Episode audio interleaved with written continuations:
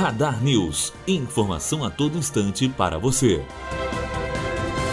Pedido de liberdade é negado e João de Deus vai continuar preso em Goiânia. Justiça negou o pedido de habeas corpus feito pela defesa do médium acusado de cometer abusos sexuais na casa Dom Inácio de Loyola. A decisão é do juiz Jairo Ferreira Júnior.